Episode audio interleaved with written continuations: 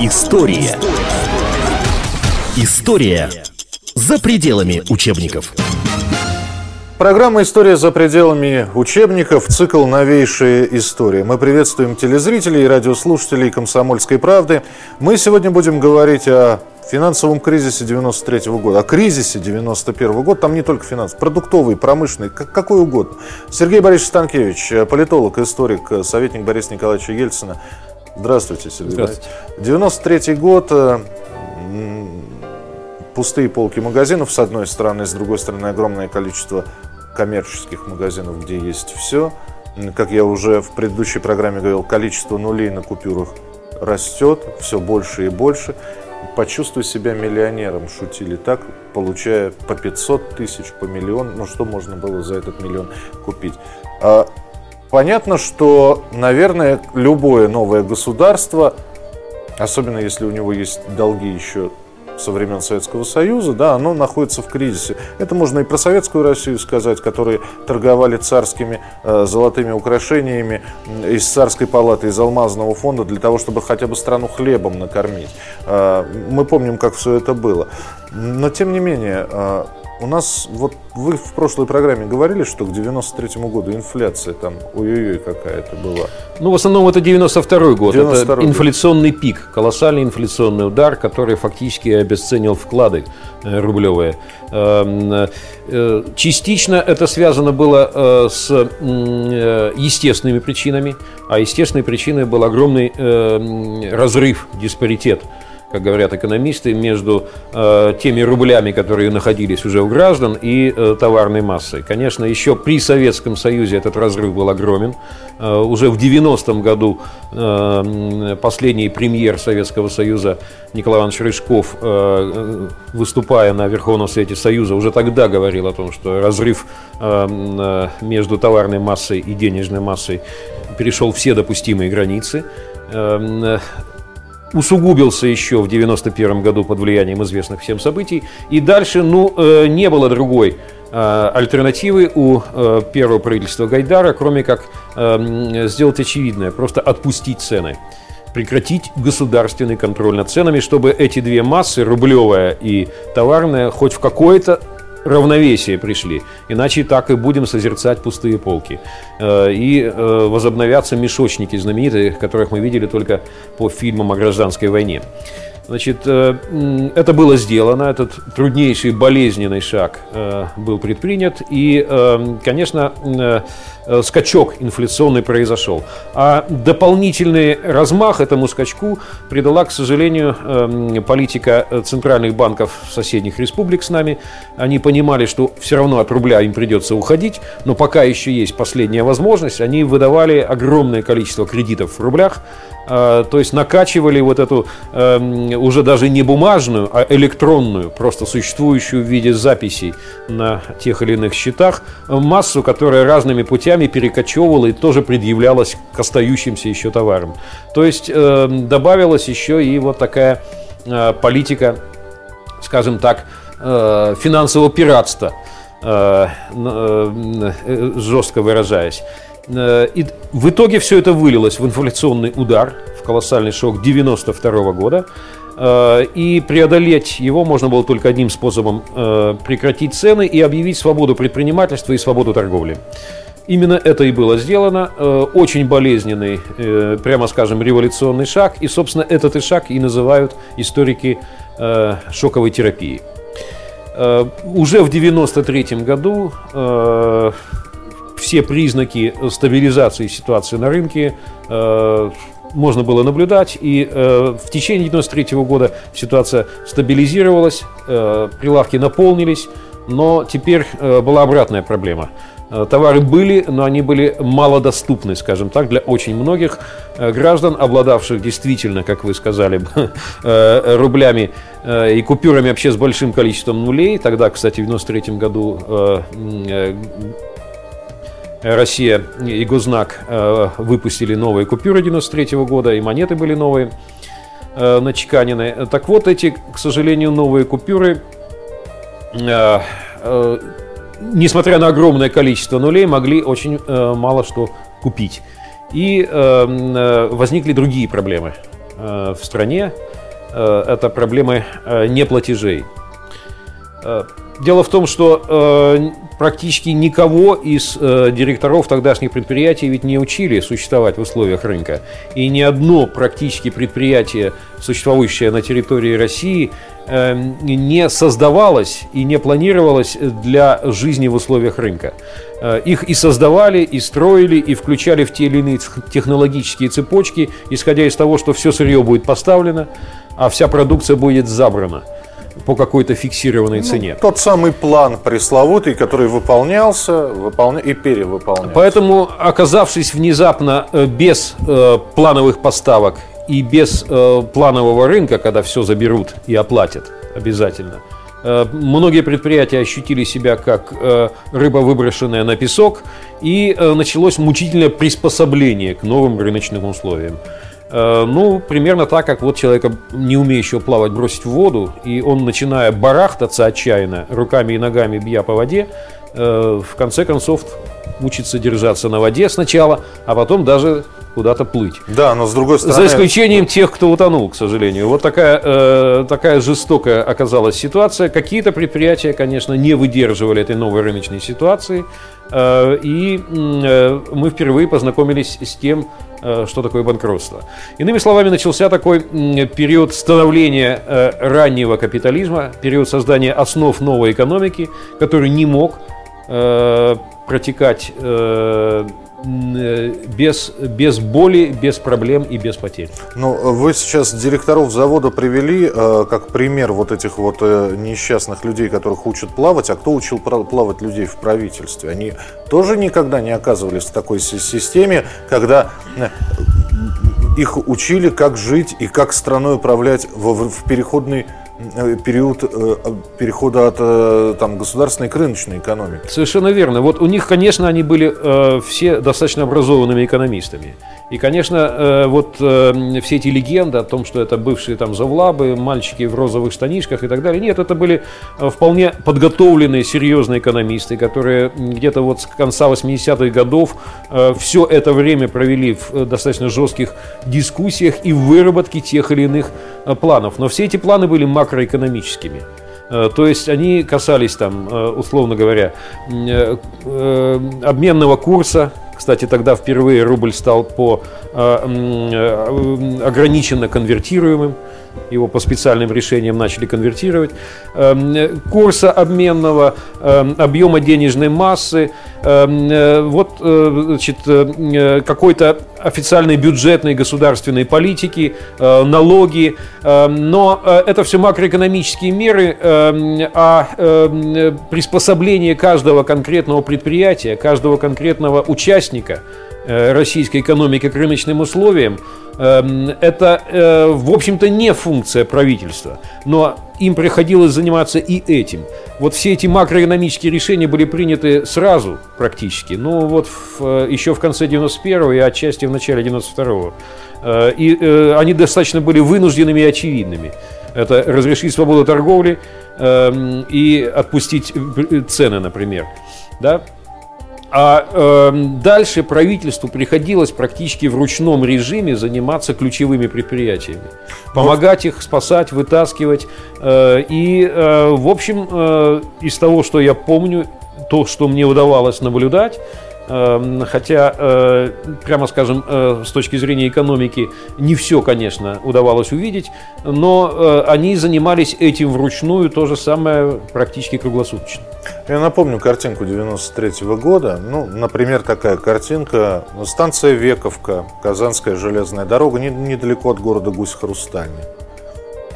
Стоят люди с продукцией и зарплату не платили, выдавали продукции хрустальными вазами, хрустальными рюмочками, стояли, встречали проезжавшие поезда, это все продавали.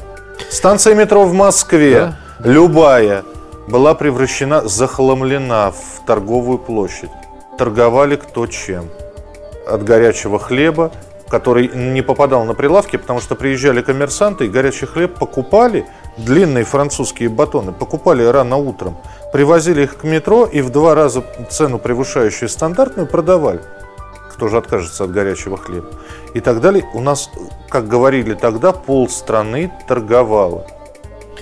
При этом ничего не производилось. Так. Нет, Или производилось? Производилось. Производилось, предприятия продолжали работать. Не все, конечно. Но э, откуда возникала эта ситуация? Э, раньше гарантированно забирали всю продукцию. Теперь э, продукция есть, но никто не приезжает и ее не покупает у завода. Да? Никто не оплачивает. Отдавать просто так неоплаченную продукцию тяжело. Э, э, один выход – это товарно-сырьевые биржи. И тогда Россия вышла на первое место в мире по количеству бирж. Э, невероятное количество бирж возникло. Э, э, товарно-сырьевая биржа. Именно тогда Россия узнала имени, имя Константина Борового, один из создателей и лидеров этой самой товарно-сырьевой биржи. Тогда, кстати, начинала свою экономическую деятельность, в том числе и биржевую, Ирина Хакамада.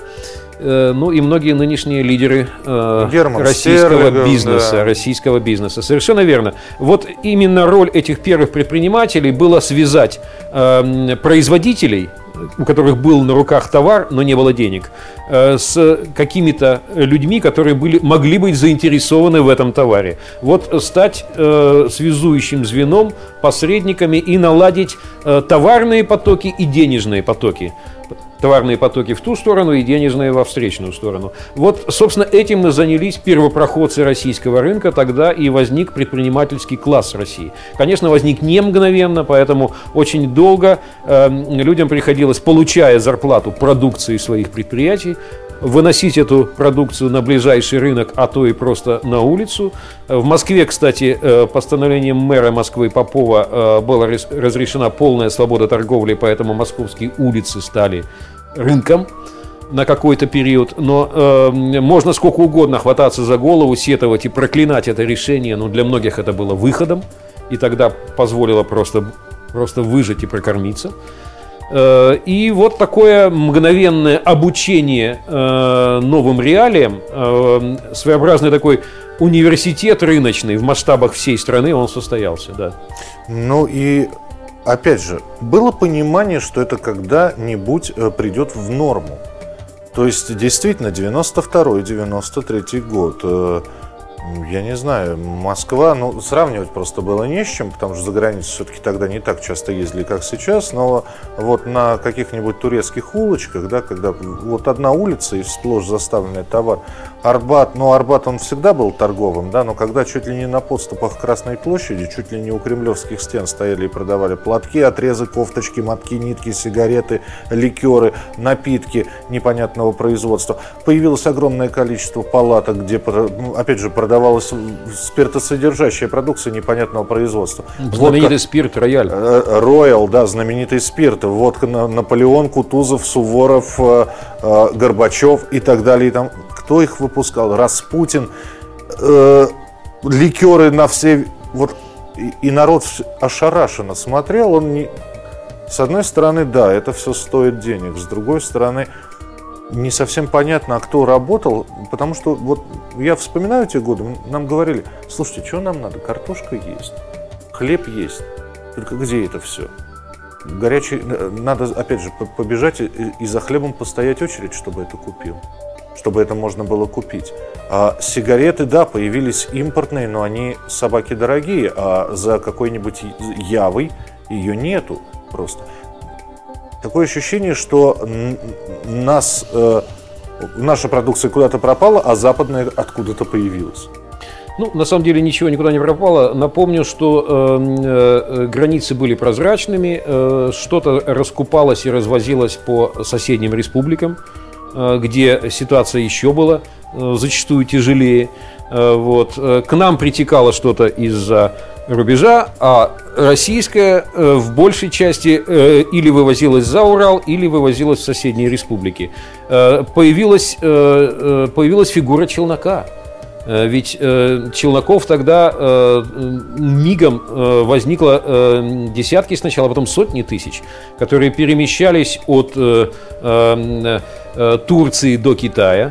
Э, ну, поначалу, так сказать, вот была челночная торговля между регионами России и между Россией и соседними республиками, да, а потом, затем... Потом Хабаровск, в принципе, воз Дальний Восток России, он открыл и протоптал эту тропку, а, и когда вдруг у нас стали появляться китайские вещи, в том числе и на московских рынках, а потом... Пуховики знаменитые, знаменитые все в них китай... оделись. Ну, а потом знаменитые а, турецкие кожаные куртки.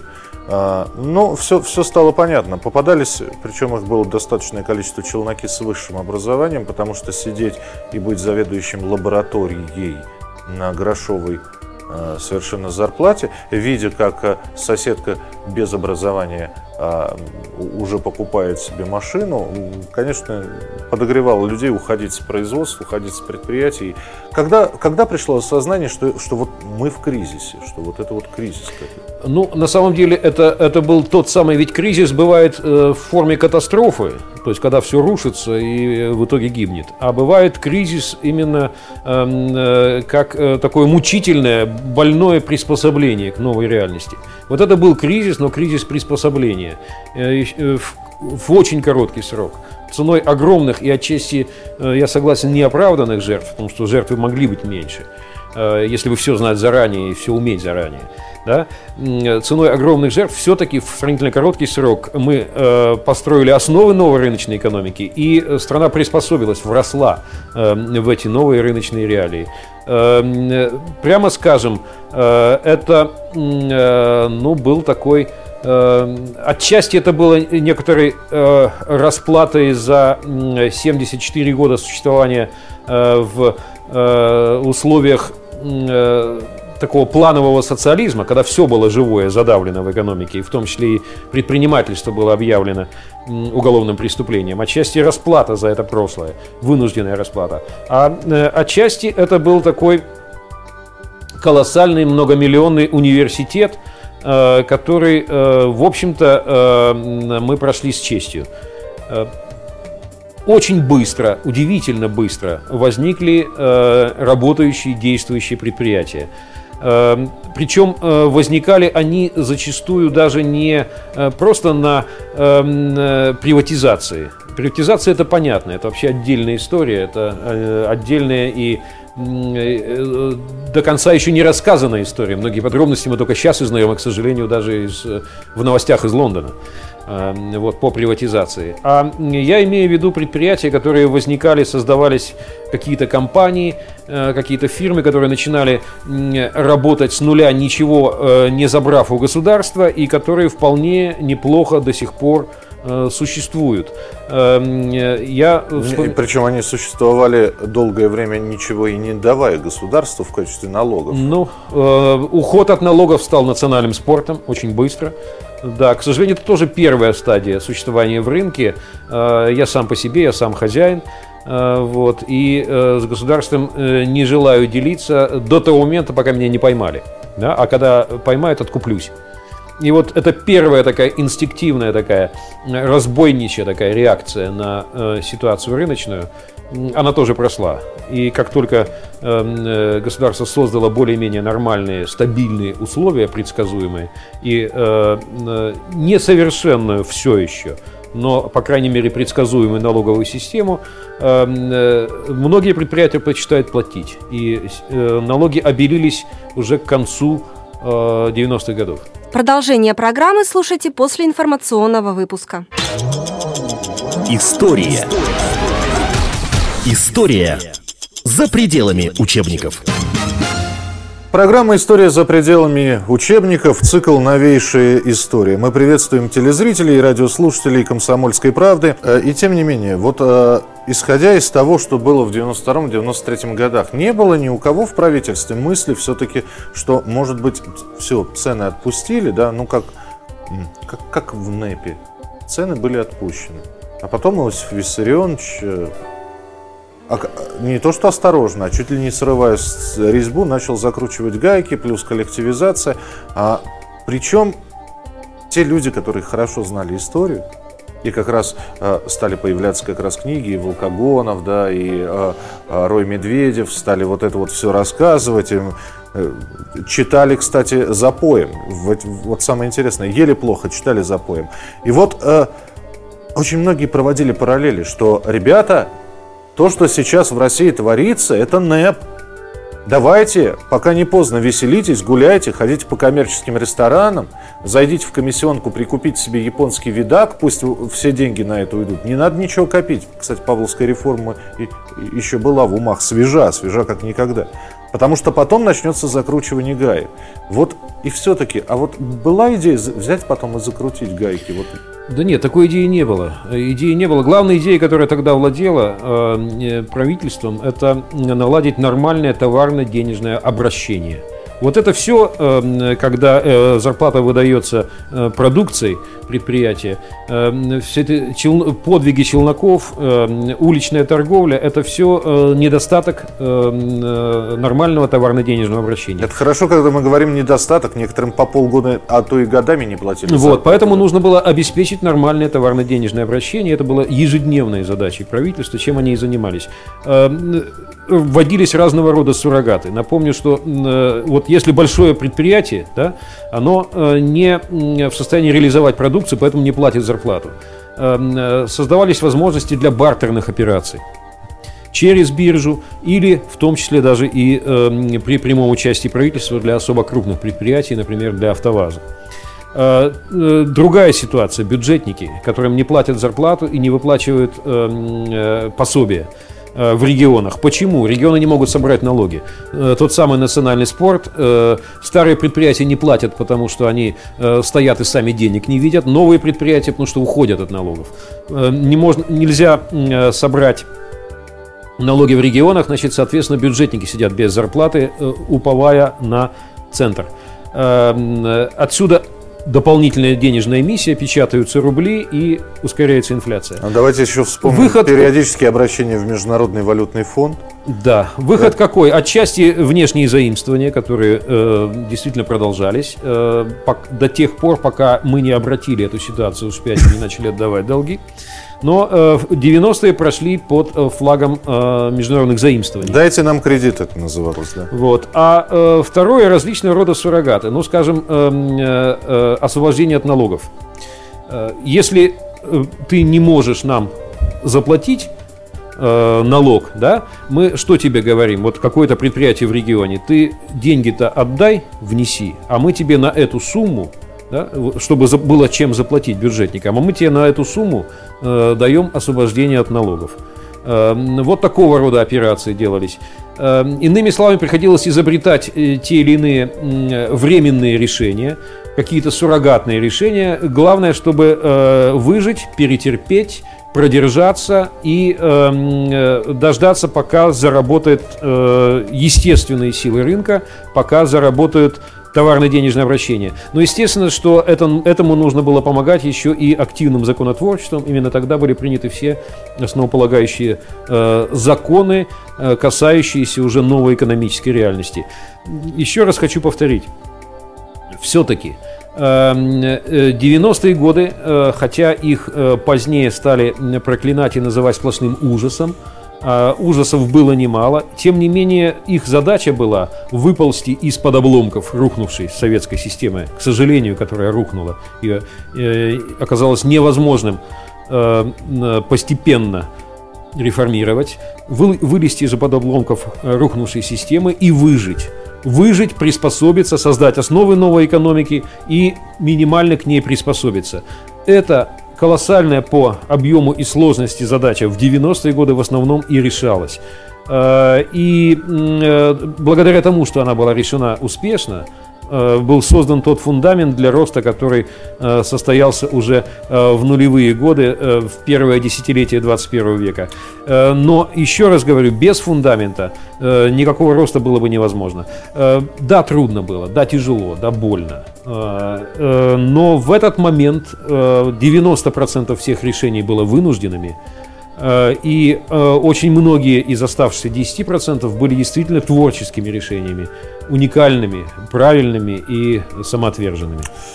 Те, кто смотрел фильм Павла Лунгина «Олигарх», который как раз рассказывает о событиях начала 90-х, там главный герой, персонаж Платон, это такой прообраз Бориса Березовского, там с изрядной долей художественной фантазии все-таки показано было как главный герой, на чем главный герой делал деньги в начале 90-х, на перепродажи. Купить подешевле, продать подороже. Да, ну такой взаимовыгодный обмен. А именно тогда, в 90-х годах, стали появляться те самые братки, да, или новые русские, как раз термин, который вошел в 91-м, в 92-м и 93-м окончательно и бесповоротно. Да. Красные пиджаки, э, вот эти такие цепи. Но это все это мелкие сошки. Но неужели, вот опять же, вы в правительстве, неужели Борис Николаевич не знал, что появляются, появляется совершенно новая категория людей под названием там буржуи, капиталисты, олигархи? Ну, что кто-то очень хорошо присосался, да, и это касается не какого-то маленького свечного заводика, а крупного предприятия типа Логоваза, да, преснопамятного, типа МММ, а наверняка вы знали, какие там средства крутятся. Типа Хапер Инвест, который э, потом под уголовное дело попал.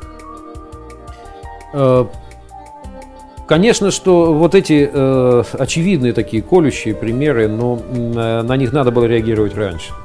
Э, сам феномен финансовой пирамиды был известен из литературы и по примерам других стран. И, конечно, надо было вовремя среагировать и вовремя запретить подобного рода деятельность. Э, и э, еще раз говорю, это как раз эм, тот перечень ошибок, достаточно очевидных, который был допущен тогдашним правительством. И работали они почти круглосуточно, и фактически в ручном режиме нужно было десятками и сотнями тысяч объектов заниматься – и что-то, конечно, не успевали и э, просматривали. Э, может быть, и э, сказывался все-таки и где-то недостаток опыта, а где-то э, на э, каких-то уровнях э, правоохранительных особенно э, не успевали отслеживать э, ситуацию, когда происходило просто срастание криминала с Э, правоохранителями. Э, и э, до сих до пор... законов реальных не до сих пор, просто, До да? сих пор трудно было. Ну, строго говоря, ведь законы по поводу кражи, убийств, мошенничества финансового, они ведь и тогда уже существовали. Конечно, не все необходимые рыночные инструменты были созданы, но они создавались достаточно быстро. А вот эти законы, это, слава богу, действовали и существовали. Просто соблазн быстрого богатства, это невероятный такой соблазн, Э, который тогда охватил очень многих э, и сносила просто крышу у народа. И, конечно, возникали такие мафио... сначала чисто бандитские, а потом и мафиозные структуры. Да, да, да. Опять же, еще один пример того времени, знаменитый кавказский авизо, да, которые обналичивались и по закону-то было все правильно, все, э, документ есть, да, это не фальшивка, но при, придумывались такие схемы, что государство на эти схемы просто не успело реагировать как-то законодательно, какими-то правовыми актами. Тут, э, э, пожалуй, э, вот основной такой болевой точкой стала приватизация э, в том варианте, в каком она произошла когда мгновенно все практически э, в государстве приватизировалось. Первоначально все-таки планировалось и, собственно, и оппонировали эм, многие люди, исходя из этих соображений, эм, правительству планировалось все-таки провести малую приватизацию быстро. Что такое? Это сфера обслуживания, в основном и торговли. Да? Э, сразу ее приватизировать. И в частности в Москве это достаточно быстро тогда произошло. Э, и, э, кстати, по-честному произошло. Практически ни одного сколько-нибудь серьезного скандала в Москве не было по поводу так называемой малой приватизации. И в основном приватизировалось с участием трудовых коллективов по особой формуле, когда трудовые коллективы становились совладельцами. Э, предприятий, в которых они работали. А вот э, что делать с крупными предприятиями, тем более с регионообразующими и даже государствообразующими предприятиями? Эм, конечно, э, логично было бы, на мой взгляд, и сейчас, возвращаясь назад, я почти в этом убежден, не торопиться с большой приватизацией и проводить ее так, как во многих центральных европейских, восточноевропейских странах, поштучно эм, предлагая отдельные какие-то проекты и приглашая э, ведущих международных инвесторов поучаствовать. Э, тогда возобладал э, еще и, э, конечно, политический мотив. Считалось, что чем э, быстрее и крепче э, будет класс предпринимателей, чем глубже он пустит э, корни, успеет укорениться в почве, тем прочнее будет основа нового государства, поскольку новое государство должно опираться на рыночную экономику эм, и на класс предпринимателей, как свою основную политическую основу. И стремление создать вот эту самую политическую основу как можно скорее, оно в какой-то момент вышло на передний план и стало диктовать события. Ну, а это 93 год, принятие решения приватизации. А дальше было, я считаю, роковое решение – Э, это решение уже э, отчасти предпринимавшееся в 95 году, но реализованное в основном в 96 95-96 это так называемые залоговые аукционы, да. когда лучшие компании э, были проданы по совершенно искусственной, заниженной цене, уже выделившимся тогда крупным предпринимателям, фактически за деньги, которые само же государство этим предпринимателям и предоставило. Э, вот эта такая петля залоговых аукционов, она, конечно, э, подорвала э, психологическое доверие граждан и до сих пор не восстановленное доверие граждан к нашему предпринимательскому классу и к новой экономике, возникшей в России. До сих пор эту рану не удалось залечить и эту проблему не удалось преодолеть. Вот если бы хотя бы тогда избежать этих самых залоговых аукционов, и хотя бы вот эти предприятия э, реализовать иначе, эм, в том числе и э, с помощью э, продажи, массовой продажи именных акций гражданам России, конечно, гораздо стабильнее и благополучнее была бы ситуация. Сергей Борисович Станкевич был у нас в эфире, был гостем нашей студии. Это была программа «История за пределами учебников», цикл «Новейшая история». Сергей Борисович, спасибо и приходите еще. Спасибо вам. До свидания. История за пределами учебников.